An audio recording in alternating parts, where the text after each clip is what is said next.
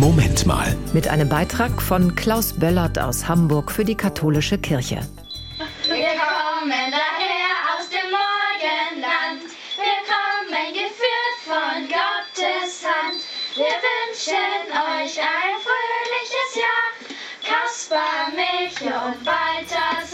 Fast 70 Sternsingergruppen sind im Erzbistum Hamburg unterwegs. Meist Kinder so zwischen 8 und 12 Jahren, bei jedem Wetter. Warum machen die das? Es macht einfach Spaß, den Segen ins Haus zu bringen, den Leuten Freude zu bringen und mit Freunden um die Häuser zu ziehen.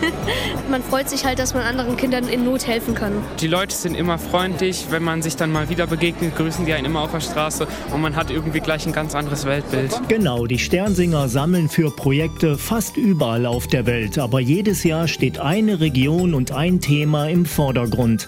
Dieses Jahr Amazonien, also die neun südamerikanischen Länder, durch die der Amazonas fließt. Inhaltlich geht es um die Rechte der indigenen Völker und das Recht der Kinder auf eine gesunde Umwelt. Die Kinder hier gehen solidarisch mit den Kindern weltweit von Tür zu Tür. Natürlich von Älteren begleitet. Zum Beispiel von Laura, Mariam, Andrea und Svenja. Wir haben das damals selber sehr oft gemacht, dass wir den armen Kindern helfen.